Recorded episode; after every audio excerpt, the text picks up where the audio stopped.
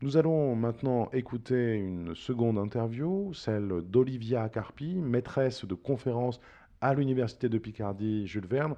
Olivia Carpi est spécialiste des guerres de religion et plus particulièrement de la ville d'Amiens pendant les guerres de religion. On l'écoute. C'est ton royaume. Tu es le roi. Tiens le roi, je le tombe. J'ai la passion de la République. La République n'existe pas ici. C'est le beau pays imaginaire. Vive le roi Vive le roi Olivier Carpi, bonjour. Bonjour. Vous êtes maîtresse de conférences en histoire moderne à l'Université de Picardie Jules Verne. Vous êtes spécialiste des guerres de religion, spécialiste d'Amiens pendant les guerres de religion. Nous nous trouvons au château royal de Blois. Est-ce que vous pouvez euh, nous expliquer ce que vous euh, faites ici? Alors je suis ici parce que nous avons été euh, plusieurs euh, historiens, mais aussi euh, scénaristes et producteurs. Nous sommes invités par la région donc pour échanger ensemble sur la construction d'un projet de série télévisée sur les Valois et en particulier sur Catherine de Médicis pour un premier plan. Et donc on est là pour réfléchir ensemble à ce qu'on pourrait écrire. Catherine de Médicis, personnage central des guerres de religion, et je crois que ce projet s'inscrit dans euh, la dynamique plus large, plus générale des 500 ans de la Renaissance, l'année euh, Léonard, comme on l'a dit, puisqu'elle meurt ici en 1519. Oui, et on est aussi à Blois parce que Catherine y a passé du temps, parce qu'elle y est morte, parce qu'il s'y est passé un épisode absolument déterminant des guerres de religion qui est l'assassinat euh, des frères Guise. Donc euh, ça semblait, indépendamment de raisons de, de financement, euh, une pertinence historique à faire se rencontrer euh, les gens dans cet endroit emblématique finalement. Euh, et finalement, c'est une sorte de mise dans l'ambiance de manière à, se plonger dans cette époque euh, reculée et en même temps très actuelle, parce qu'on a eu l'occasion de constater en échangeant les uns et les autres que les problématiques auxquelles euh, les gens de l'époque sont confrontés ne sont pas si différentes des nôtres. Alors, est-ce qu'on peut revenir sur votre, votre parcours, votre formation Euh, Comment est-ce qu'on devient euh, historienne des, des guerres de religion? Est-ce qu'on se réveille un matin en terminale, euh, en Cagne, et on se dit, voilà, moi ce qui m'intéresse, c'est de travailler sur le massacre des protestants euh, à Paris le 24 août 1572, ou est-ce que c'est un peu plus compliqué? C'est sans doute un peu plus compliqué qu'on l'imagine. Euh, oui, alors en fait, on est une adolescente euh, qui vit euh, en Picardie, justement, à la campagne, qui n'a pas énormément de loisirs et qui lit beaucoup, et puis qui regarde la télévision aussi, et puis qui découvre cette période à travers des romans comme Fortune de France de Robert Merle, à travers une série sur laquelle j'ai retravaillé depuis de manière scientifique, alors qu'elle avait été un divertissement de, de jeunesse, s'appelle Par Dayan de, de José Dayan. C'est aussi Les Rois Maudits, c'est tout ça. Et puis, c'est euh, un professeur euh, d'histoire de terminale qui euh, me met sur la voie en me disant vous avez quelque chose, vous devriez faire prépa, vous devriez tenter donc Normal Sup ou, ou Sciences Po. ah bon, voilà. Et donc j'ai donc fait des classes préparatoires à Lille, au lycée Fédherbe. J'ai intégré l'école normale supérieure, donc après ces deux ans de, de classe prépa. Et puis donc j'ai fait le cursus à Paris 1, l'université de la Sorbonne. Donc, et j'ai découvert vraiment les guerres de religion dans mon cours de L3, on dirait aujourd'hui, le cours de licence, qui était le cours de Nicole Lemaître euh, sur la France au XVIe siècle. Et la petite histoire, c'était qu'à l'époque, on n'avait pas énormément de bouquins sur la question, à part peut-être euh, Le Point Seuil de Janine Garrisson. Et euh, comme tout comme aujourd'hui, ça semblait prodigieusement complexe. Et à l'époque, en tant qu'étudiante, je m'étais dit que s'il existait un bouquin un peu clair sur la question, ce serait chouette. Et je dois avouer en toute modestie que depuis, je l'ai écrit. Donc, et je l'ai publié en 2012. D'accord, donc vous, vous poursuivez euh, votre cursus avec Nicole Lemaître euh, à Paris 1, donc, et vous faites une thèse doctorat où vous allez justement faire retour, hein, c'est pas vous votre retour à Reims, mais c'est le, c'est le retour à Amiens, où vous allez vous intéresser euh, à Amiens pendant euh, les guerres de religion, et vous avez fait paraître euh, en 2005 euh, votre euh, thèse euh, sous le titre La République imaginaire, euh, Amiens pendant les guerres de religion. Alors, est-ce que vous pourriez nous présenter en quelques points d'étape ce que contient cette thèse et pour la, raccrocher au thème général de cette émission, qu'est-ce que cette étude peut nous apprendre de ce qu'est la radicalité, la dispute, le dissensus dans un contexte, pour le coup, citadin, urbain d'Amiens? Alors c'est une thèse d'histoire municipale et je continue depuis à faire de l'histoire euh, politique à cette échelle locale qui est celle de la gouvernance euh, des villes. Et euh, donc la, problématique c'était de comprendre comment les pouvoirs publics, et en l'occurrence la municipalité, composé avec cette réalité extraordinairement euh, complexe et déstabilisante euh, d'une communauté euh, citadine fracturée, en proie à la guerre intérieure mais aussi à des agressions extérieures, avec les moyens la fois juridiques, judiciaires, les cadres mentaux qui étaient les leurs. Comment on affronte cette situation et comment aussi on s'engage, puisque Amiens fait partie de ces villes ligueuses qui ont tenu tête au roi très longtemps, puisque Amiens se rend bien après Paris par exemple, euh, à Henri IV, et reste une des têtes de pont de la résistance euh, ligueuse après ce qu'on considère comme la première grande victoire euh, d'Henri IV. donc j'ai essayé de comprendre comment ces, ces, bourgeois de province s'engager dans un combat qui peut sembler presque suicidaire, ou en tout cas extraordinairement risqué, face au roi. Est-ce qu'il y avait uniquement une détermination religieuse dans leur choix, ou d'autres déterminations politiques, culturelles au sens large?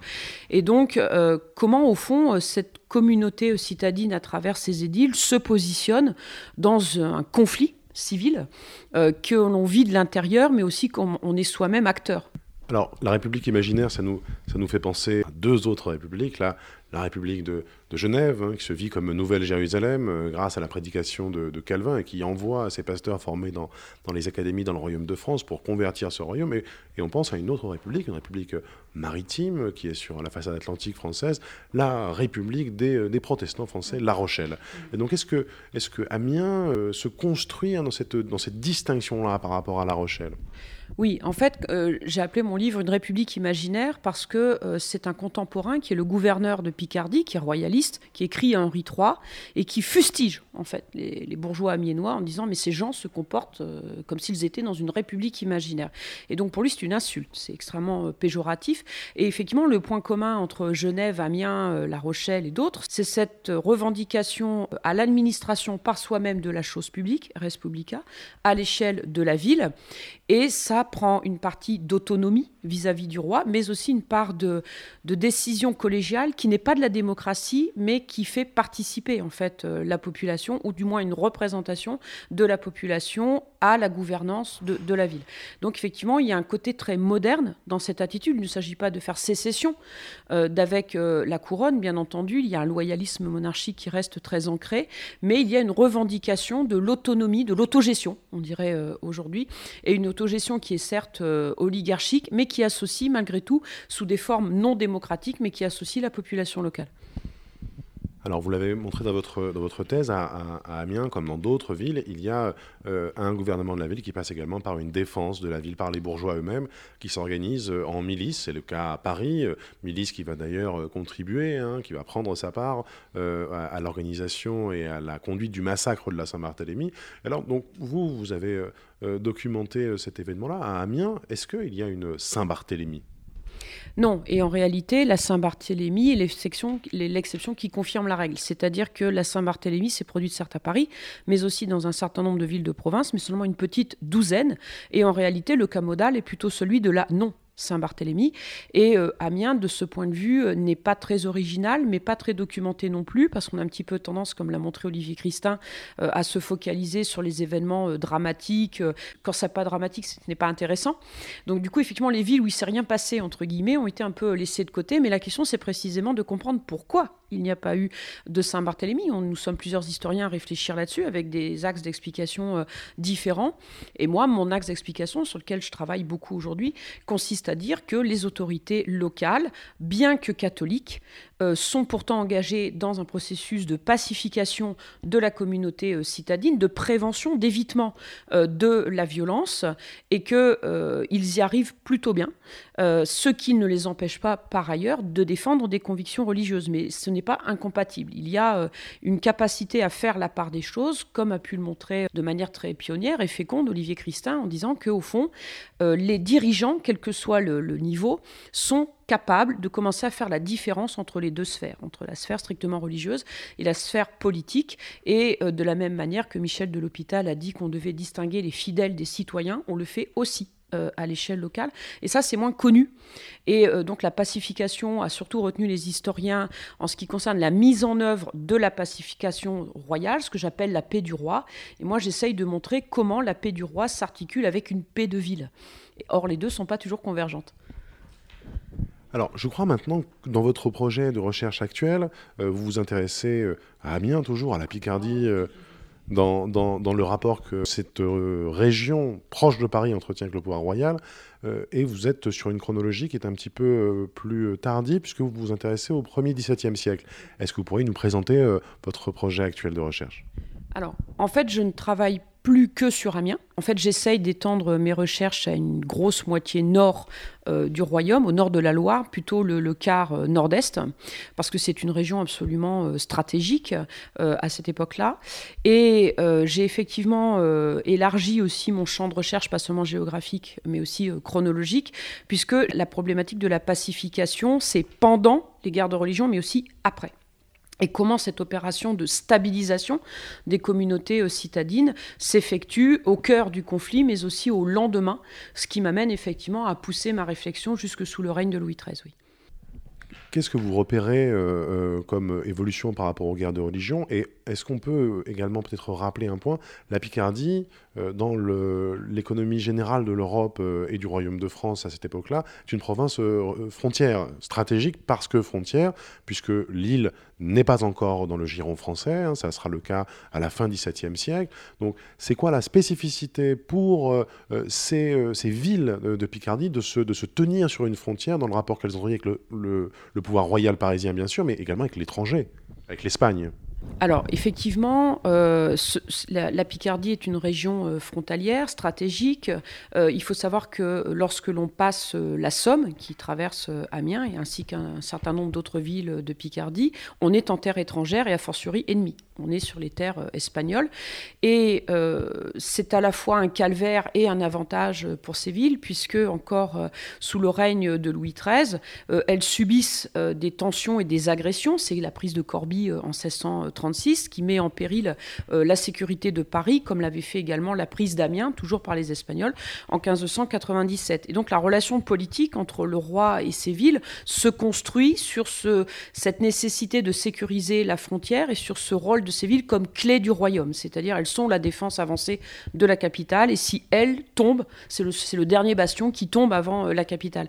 Et donc cela explique un régime politique extrêmement intéressant, puisqu'elles subissent des pressions terribles de la part du monarque mais en même temps instrumentalise euh, cette situation pour obtenir de la part du monarque un certain nombre d'avantages en termes d'autonomie euh, politique, mais aussi dans la défense de leur raison de ville, si on peut dire, et notamment dans le fait que le roi en vienne à faire dérogation, exception à ses propres édits, donc pour ces villes, au nom de leur sécurisation. Et par exemple, ce sont des villes qui, et c'est confirmé par l'édit de Nantes, ne sont absolument pas concernées par la coexistence confessionnelle par exemple.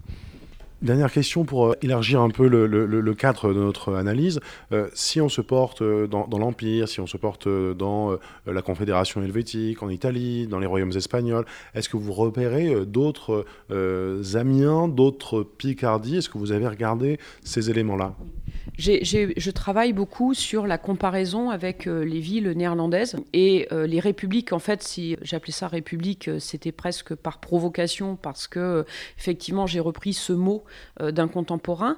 Mais j'ai eu l'occasion d'approfondir mes recherches et de participer à un certain nombre de rencontres scientifiques avec des historiens euh, néerlandais et de montrer qu'il y a une parenté culturelle euh, et notamment politique extraordinairement forte entre euh, ces villes de la partie euh, nord-est de la France, en particulier les villes picardes, et les villes néerlandaises, qui ont aussi un passé communaliste et donc d'une certaine forme de république citadine important. Et donc de la même manière qu'il y a des républiques calvinistes aux Pays-Bas, il y a des républiques catholiques également.